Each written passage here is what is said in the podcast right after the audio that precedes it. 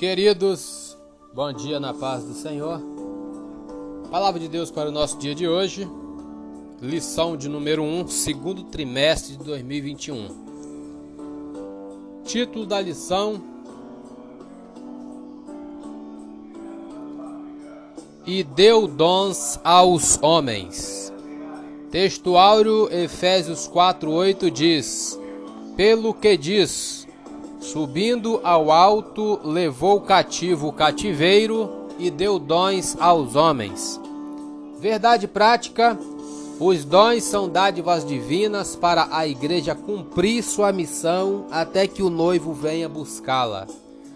Leitura diária de hoje, 1 Coríntios 12, 20, vai nos falar sobre os dons e a unidade da igreja. Diz assim. Agora, pois, há muitos membros, mas um corpo.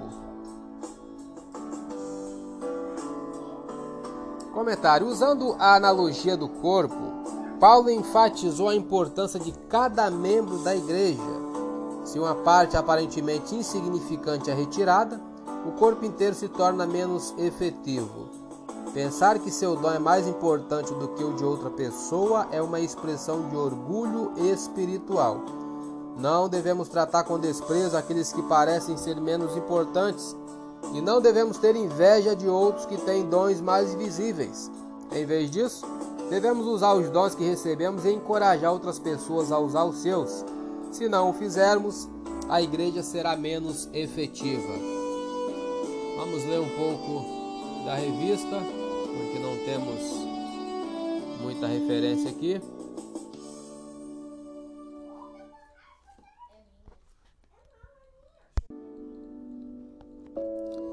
Introdução diz: A Bíblia de Estudo Pentecostal define, define dons como manifestações sobrenaturais concedidas da parte do Espírito Santo e que operam através dos crentes para o seu bem comum.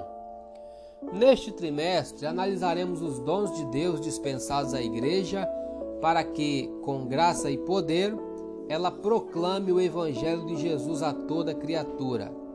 Além de auxiliar o corpo de Cristo no exercício da grande comissão, os dons divinos subsidiam os santos para que cheguem à unidade da fé. Vamos ver o que diz em Efésios 4, 12 e 13.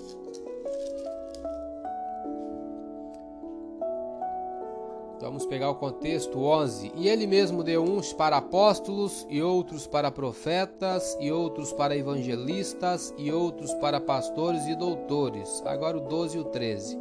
Querendo o aperfeiçoamento dos santos, para a obra do ministério, para a edificação do corpo de Cristo, até que todos cheguemos à unidade da fé e ao conhecimento do Filho de Deus, a varão perfeito à medida da estatura completa de Cristo. 14 ainda para que não sejamos mais meninos inconstantes, levados em roda por todo vento de doutrina, pelo engano dos homens que com astúcia enganam fraudulosamente. Comentário: Deus deu à sua igreja uma enorme responsabilidade, que é fazer discípulos de todas as nações, conforme Mateus 28, 18 a 20. Isso envolve pregação, ensino, cura, auxílio para a edificação de cada cristão, doação financeira, administração, edificação e muitas outras tarefas. Se cada um de nós tivesse que cumprir essa ordem individualmente, seria melhor desistir antes de começar. Seria impossível. Porém, Deus está nos convidando como membros de seu corpo. Um de nós pode executar uma tarefa, outro pode se incumbir de uma missão diferente. Juntos podemos obedecer mais plenamente a Deus do que se estivéssemos sozinhos. Existe uma tendência humana de superestimar o que podemos fazer por nossa conta e subestimar o que pode ser feito em grupo. Mas, como membros do corpo da igreja, podemos realizar mais em conjunto do que poderíamos sonhar em fazer individualmente. Trabalhando em conjunto, a igreja pode revelar a plenitude de Cristo. Eu sou o Elias Rodrigues. Essa foi mais uma leitura diária de hoje. Compartilhe essa mensagem com seu grupo de amigos e que Deus nos abençoe. Amém.